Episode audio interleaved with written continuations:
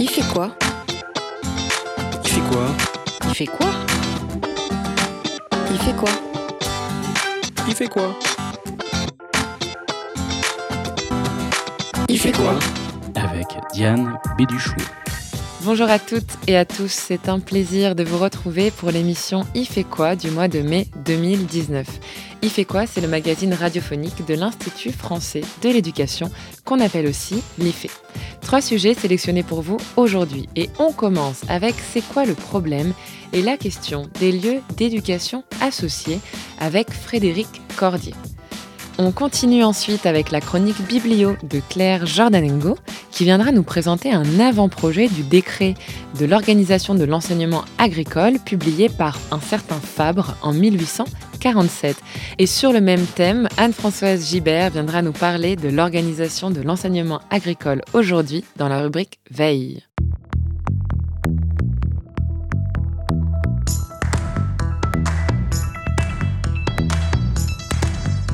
Quoi le problème Donc l'idée, ça serait euh, celle-ci. Ça serait que les LEA deviennent des lieux où on puisse à la fois euh, améliorer, euh, produire la science et produire l'enseignement de, la, de la science, de la pratique.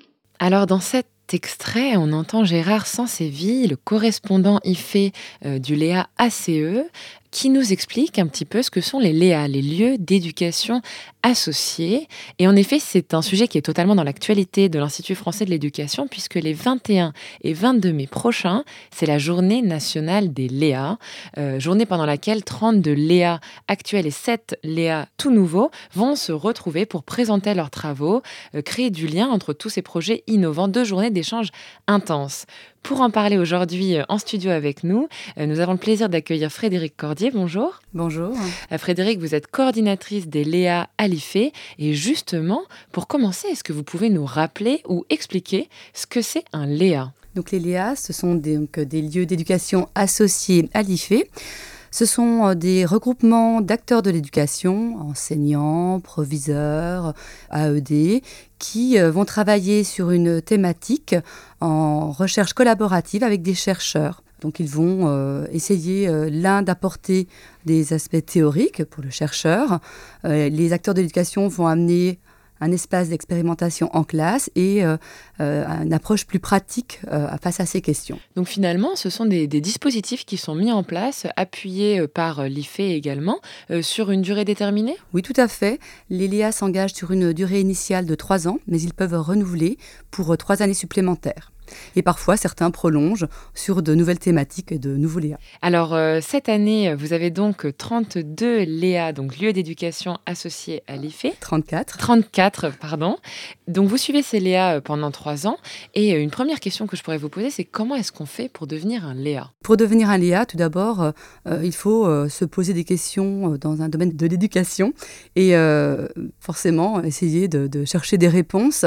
Il faut pour cela aussi entrer en contact avec des chercheurs qui travaillent sur ces mêmes thématiques.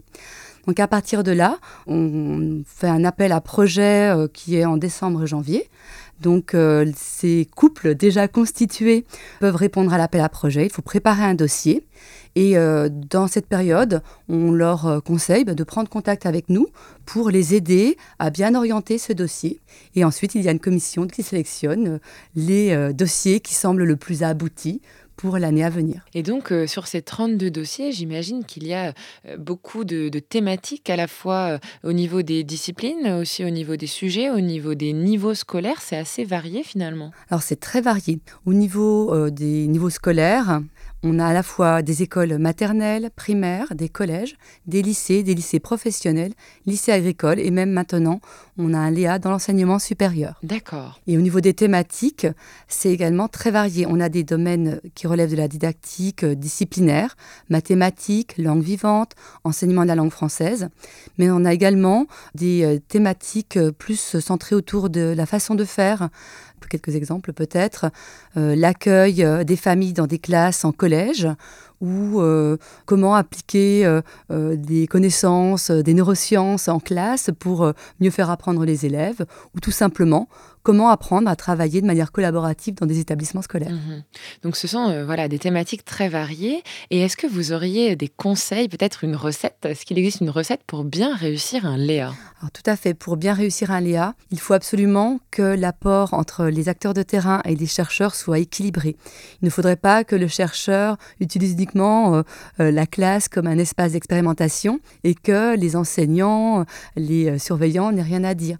Il ne faudrait pas non plus que euh, les enseignants euh, euh, ne, rentrent pas en collaboration avec le chercheur. Donc ce qui va centrer la réussite, c'est ces allers-retours entre ce que le chercheur amène, ce qu'il entend du terrain, ce que les acteurs de terrain peuvent euh, expérimenter et rapporter, et qu'il y ait une analyse qui soit finalement euh, conjointe. Mhm. Et alors concrètement, comment ça se passe? Comment est-ce que ça fonctionne? Une fois alors euh, une fois voilà que les, les, personnes se sont rencontrées Admettons, moi, je suis professeur, j'ai envie de travailler sur la question de la persévérance scolaire ou du décrochage, et puis j'ai un chercheur qui veut bien m'accompagner. On va travailler ensemble. Comment est-ce que ça se passe? Alors tout d'abord, vous allez vous rencontrer beaucoup donc euh, c'est un des supports d'ailleurs de l'IFE. Et euh, lors de ces euh, rencontres, il va y avoir des échanges autour de ce sujet. Donc souvent, dans la plupart des Léa, les chercheurs amènent vraiment un, apport théorique. Il y a une réflexion sur ce qu'on peut expérimenter en classe, une méthodologie, un planning également, sur quoi ça peut aboutir. Et suite aux premiers travaux qui sont effectués dans l'établissement, il y a un retour de la part des enseignants et on va avoir ces, allers-retours pendant les trois années, plus ou moins euh, fréquents, plus ou moins intense, de manière à vraiment ajuster à la fois euh, l'aspect pratique et l'aspect théorique. Oui, donc l'idée, c'est vraiment qu'il y ait toujours cet échange, que les chercheurs puissent proposer, chercheurs et chercheuses puissent proposer parfois des expérimentations à mettre en place, que les enseignants et enseignantes euh, reviennent sur ça en disant bah, ça en classe, c'est pas possible ou ça, c'est possible. Tout à fait, ou qu'ils créent d'ailleurs des outils ensemble, en dehors de la classe, où euh, l'acteur de terrain puisse dire maintenant, bah, ça, dans une classe, théoriquement, c'est peut-être bien, mais dans une classe, ça, ça va être difficile de le faire fonctionner. Inversement, on peut avoir testé en classe et se rendre compte que finalement l'approche théorique qu'on avait n'est pas forcément la plus pertinente. Euh, j'ai en tête l'exemple d'un LIA en région parisienne, donc un, un, LIA dans lequel les familles étaient accueillies en classe. Les chercheurs avaient élaboré des grilles d'observation pour les parents et finalement, certains parents ne lisaient pas bien la langue française ou ne la parlaient pas, mais avaient euh, des critères d'observation tout aussi pertinents. Et finalement, l'échange s'est créé à la fois entre les parents, les enseignants et les chercheurs. Et c'était très, très riche pour tout le monde. Et c'est une vraie réussite. Oui, donc finalement, c'est vraiment, on voit l'apport du, du Léa, de ce dispositif, c'est vraiment de faire collaborer, échanger dans tous les domaines. Mais les Léa, ils ont aussi des obligations du point de vue de l'IFE. Quelles sont ces obligations? Des obligations administratives, puisqu'il faut qu'ils signent une convention avec l'IFE. Il y a bien sûr euh, un apport horaire. Euh, les enseignants sont, rémunérés par la DGESCO. Donc il y a des aspects également répartition des heures qu'il faut absolument faire. On leur demande de donner euh, un état de l'avancée de leurs travaux. Donc ils doivent finalement pas mal écrire. Écrire sur le site d'Eléa pour présenter leur projet. Écrire au fil de l'eau sur le blog d'Eléa pour montrer la vie de leur Léa. Et ils doivent faire un bilan chaque année sur leurs travaux. Et bien, oui, j'en ai oublié un. et donc euh, également participer aux grandes euh, rencontres euh, nationales, à la rentrée scolaire, le séminaire de rentrée, et participer aux rencontres internationales en mai. Mhm. Oui, parce que finalement, il y a des obligations, mais ce qu'il y a surtout, c'est tout le support logistique, scientifique qu'apporte l'IFE, puisque vous êtes une équipe, vous gérez finalement tous ces dispositifs. Qu'est-ce que vous apportez? Nous, on essaye vraiment d'apporter de l'aide, de, de, la facilité. Donc, on va euh, les aider euh, aussi bien à communiquer autour de leurs travaux avec euh, des outils numériques, en relisant ce qu'ils produisent, en essayant de le diffuser dans tout notre réseau, y compris à travers Twitter, le site de l'ENS. On va essayer de les écouter, de faire des bilans. Donc, chaque LIA a un référent au sein du comité de, pilotage. Et euh, chaque référent va euh, prendre contact ou aller visiter son Léa et bien écouter ce que disent les acteurs, ce que disent les chercheurs pour euh, solutionner les petits blocages qui auraient pu éventuellement se mettre en place ou euh, tout simplement euh, bah, être au courant de ce qui se fait quand tout se passe très bien, ce qui est quand même la plupart des cas. Mhm. Oui, donc un véritable rôle de médiation, de pilotage et De valorisation. de valorisation. Mm. Et, ce que j'ai oublié de préciser, c'est que les Léa, ça existe depuis 9 ans, c'est bien ça? Tout à fait. Et donc, vous avez en 9 ans accumulé, j'imagine, un nombre de ressources et de, de connaissances assez important. Qu'est-ce que vous en faites une fois, une fois que ces ressources ont été produites? Est-ce qu'elles peuvent être visibles sur Internet, par exemple? On a chaque année euh, un catalogue de ressources qui s'appelle la Fabrique d'Eléa, qui recense un certain nombre de ressources. Ça peut être aussi bien des ouvrages euh, numériques ou euh, papier, euh, des plateformes de formation, des séquences d'enseignement en ligne, des jeux sérieux pour éventuellement aborder l'enseignement autrement. Et je ne suis pas exhaustive. Et toutes ces ressources de la Fabrique d'Eléa sont euh, visibles sur le site de Léa, dans l'onglet Ressources. Également, nous euh, essayons de mettre en place une plateforme pour euh, pouvoir euh, voir des vidéos qui ont été faites dans les Léa ou lors des conférences. Donc, ce sera sur le site des Léa très prochainement.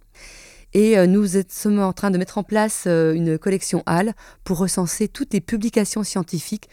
C'est très, très volumineux, puisqu'il y en a vraiment parfois des dizaines par Léa en 9 ans.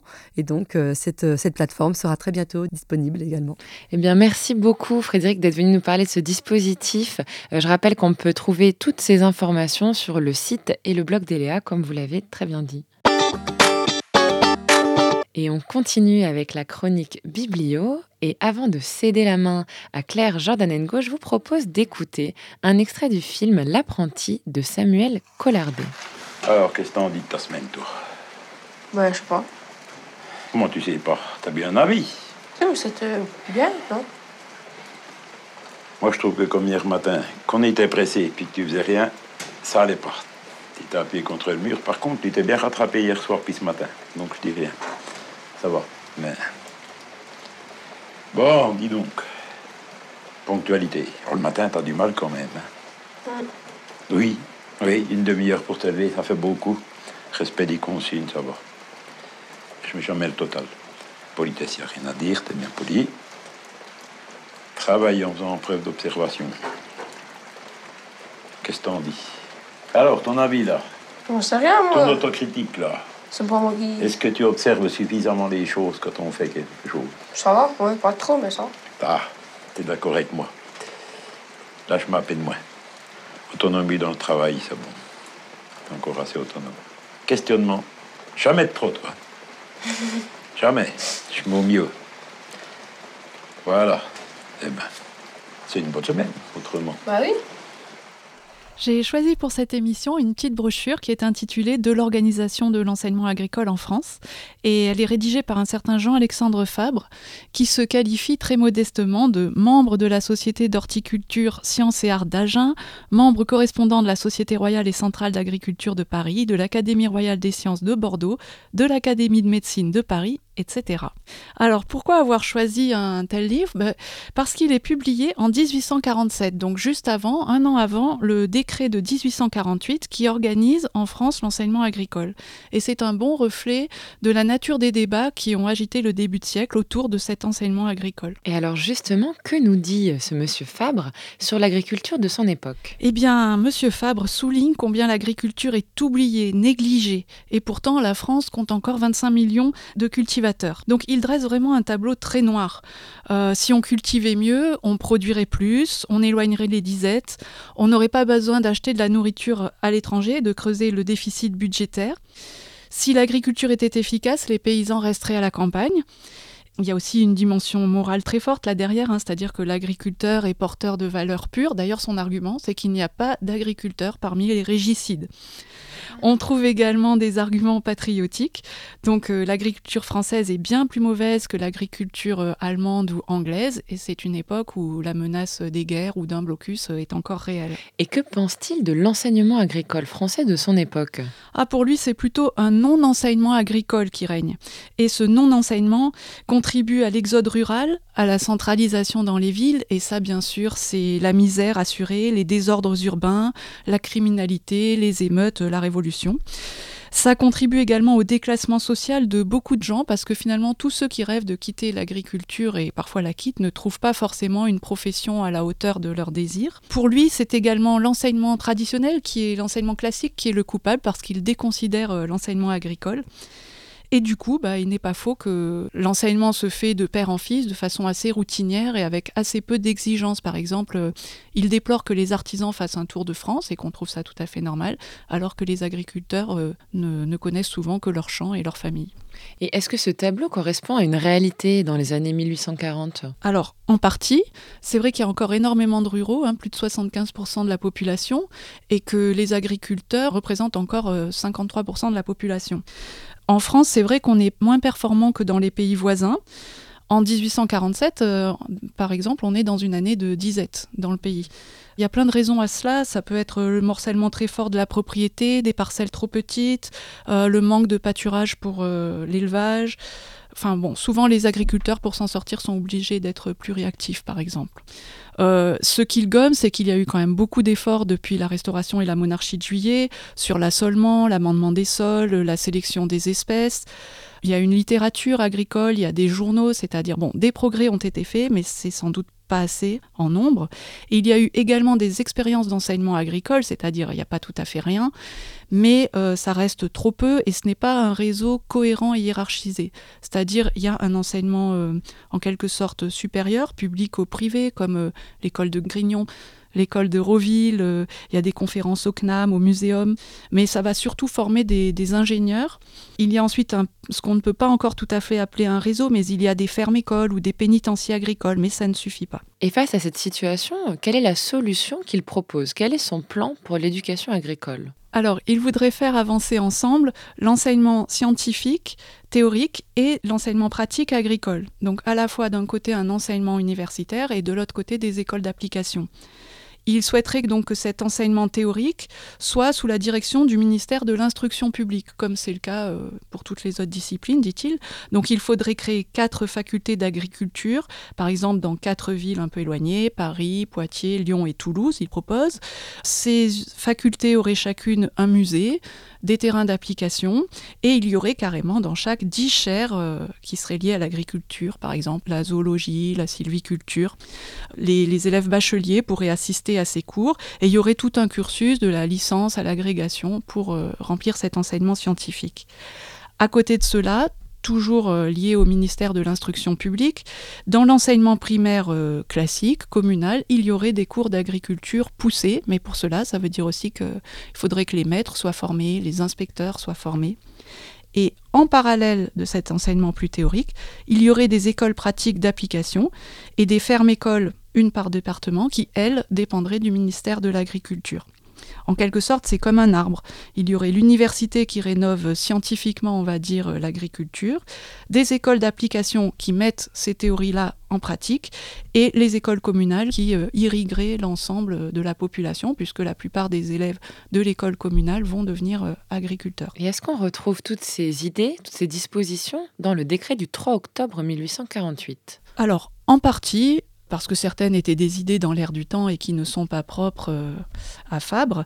Donc euh, il y a en effet euh, en haut de l'arbre en quelque sorte un institut national agronomique à Versailles qui va former un certain nombre d'ingénieurs.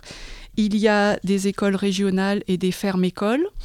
Mais ce qui ne s'est pas fait, par exemple, c'est les universités d'agriculture, c'était le fait que cet enseignement dépende du ministère de l'instruction publique. Et ce qui ne s'est pas fait non plus, même si ça s'est fait un petit peu plus tard, ce qui ne s'est pas fait en 1848, c'est l'enseignement agricole un petit peu poussé dans les écoles primaires. Merci beaucoup Claire pour cette présentation de la genèse de l'enseignement agricole en France. Et je vais maintenant laisser la parole à Benoît Auclair, stagiaire de l'émission. Mais avant cela, je vous propose d'écouter tout de suite un extrait de Jean Besançon, DGER du ministère de l'Agriculture, qui en 2000 nous propose un panorama de l'enseignement agricole en France. L'enseignement agricole, c'est un système public d'enseignement et de formation professionnelle qui existe au ministère de l'Agriculture, donc en France, depuis 150 ans. Et aujourd'hui, ces 180 000 élèves et 120 000 adultes se répartissent à peu près à 60% dans des établissements privés, 40% dans des établissements publics. Ces établissements sont des lycées d'enseignement technique et professionnel qui ressemblent beaucoup à leurs homologues de l'éducation nationale, apparemment, sont souvent à la campagne, ce qui sera important. Il y en a à peu près 250 en France. La taille du système fait un petit rectorat, mais réparti sur tout le territoire. De jour comme de nuit, l'IFE veille.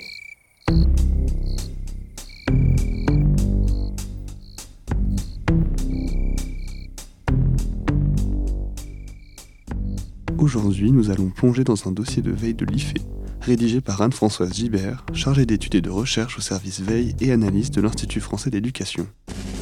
Nous allons nous promener entre les lignes, picorer les mots, caresser les idées, sauter de page en page pour découvrir ce dossier. Êtes-vous prêts? Dis-moi Anne-Françoise, pourquoi un prochain dossier de veille autour de l'enseignement agricole? Ah, L'enseignement agricole, c'est une question euh, qui sera toujours à l'ordre du jour.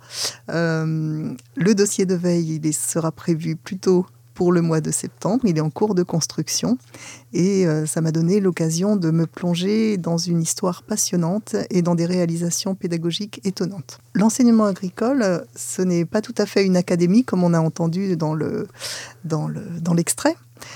L'ordre de grandeur n'a pas vraiment changé. C'est toujours euh, à peu près euh, 180 000 élèves, beaucoup d'apprentis. Si on compare en fait au nombre d'élèves en lycée, qui, est à peu près de 2,8 millions, ça fait 7%. Et si on regarde suivant les régions, en fait, euh, on voit que ça peut même atteindre 20% des élèves.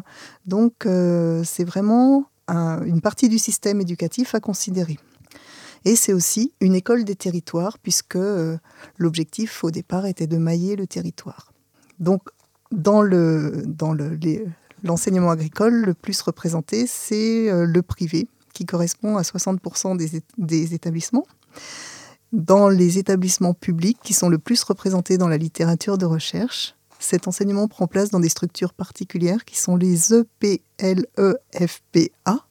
c'est-à-dire qu'il y a à la fois un lycée, un centre de formation d'apprentis, un centre de formation professionnelle, une exploitation euh, agricole.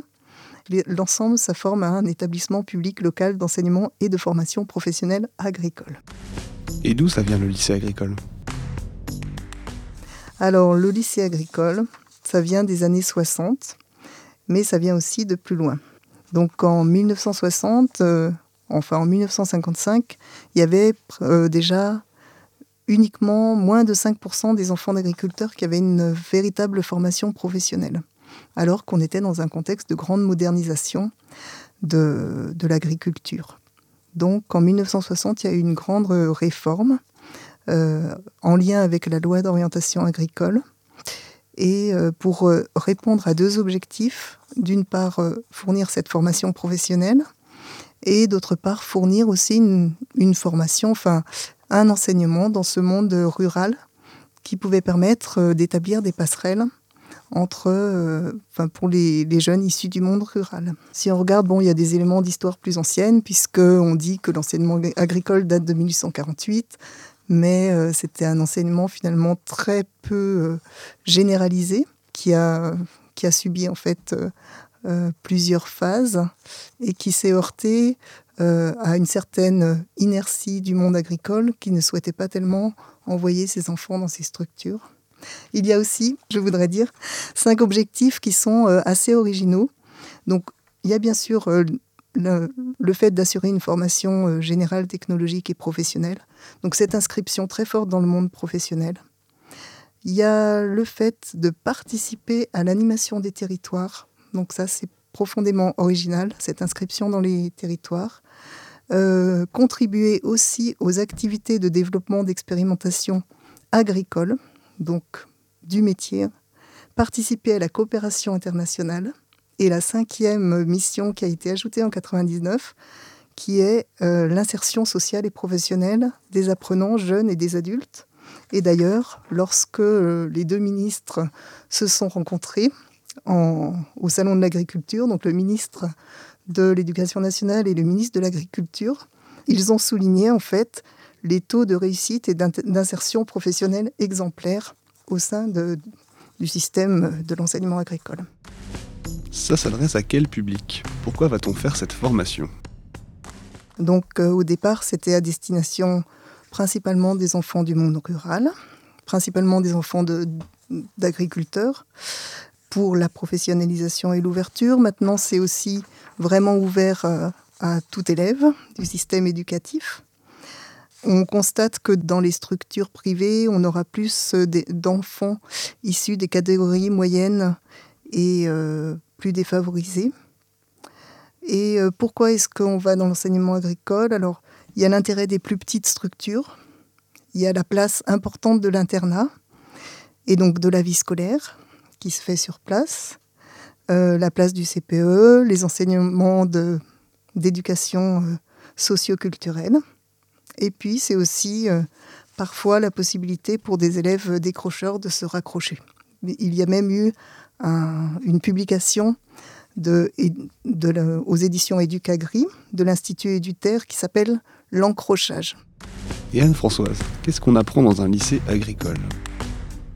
Alors, il y a une grande euh, variété de diplômes qui sont liés à des secteurs. Donc, euh, il y a des diplômes emblématiques, bien sûr, quand on pense enseignement agricole, on pense production.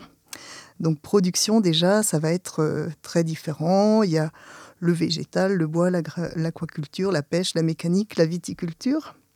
Donc là, c'est vraiment la production et les équipements pour l'agriculture. Mais il y a aussi tout ce qui est agroalimentaire, donc le secteur de la transformation, le secteur de la commercialisation. Depuis les années 90, le secteur de l'aménagement de l'espace prend de plus en plus de place. Je crois que ça correspond à peu près à 20%. Et enfin, un secteur auquel on ne pense pas, c'est le secteur des services, qui correspond à un quart des effectifs, avec par exemple le CAP SAP donc service à la personne et vente en espace rural, le bac pro SAPAT, service à la personne et aménagement du territoire, le BTSA, animation des services ruraux. Donc euh, tout un, toute une déclinaison. Au niveau pédagogique, ça donne quoi tout ça? Alors au niveau pédagogique, il n'y a pas à proprement parler des programmes, mais plutôt des référentiels. Depuis 84, il y a une organisation modulaire des apprentissages. Donc ça, c'est intéressant, c'est-à-dire que c'est une vision euh, plutôt systémique. Donc on considère que euh, euh, les modules visent à dépasser la traditionnelle division enseignement général, enseignement pratique. Par exemple, en baccalauréat technologique STAV, il y a un module qui s'appelle le module M7 donc qui permet d'appréhender l'alimentation euh, l'alimentation humaine suivant différentes euh, options, suivant différentes visions. Donc il y a à la fois l'éducation socioculturelle, les sciences et techniques agronomiques, la biologie, l'écologie et les sciences de gestion. En BTSA, c'est-à-dire un petit peu après, il y aura un module M11 pour l'accompagnement au projet personnel et professionnel de l'élève. Et le fait, euh, cette organisation en module laisse aussi un peu de liberté aux, équipes pédagogiques et ça, leur, ça nécessite qu'ils se coordonnent. Alors il y a les modules, il y a la pluridisciplinarité aussi, qui est euh, une caractéristique importante. Euh, la pluridisciplinarité, c'est-à-dire que c'est des heures qui sont dévolues, avec, qui sont fléchées, qui permettent aux enseignants d'intervenir en co en co-formation. Donc, par exemple, pour le BTSA de la conduite d'exploitation, il y aura 348 heures enseignants pour la pluridisciplinarité et 174 heures élèves. Et puis, il y a aussi maintenant des heures euh, non affectées. Par exemple, dans le CAP SAPVER, il y a 290 heures non affectées, soit 5 heures hebdomadaires, selon le projet pédagogique des équipes cette ouverture, en fait, nécessite vraiment euh, un fort travail collectif des équipes. Merci Anne-Françoise. Vous pourrez poursuivre la lecture de ce dossier en vous rendant sur le site Veille et Analyse de l'IFE à partir du mois de septembre. C'est la fin de cette émission. Merci à toutes et à tous. À la technique aujourd'hui et comme toujours, Sébastien Boudin. Merci à Benoît Auclair pour la préparation et la présentation de la chronique Veille. Et vous pouvez retrouver toutes les informations sur les sujets abordés dans cette émission sur le site de notre web radio Cadécole à l'adresse suivante ife.ens-lyon.fr slash cadécole. À très vite!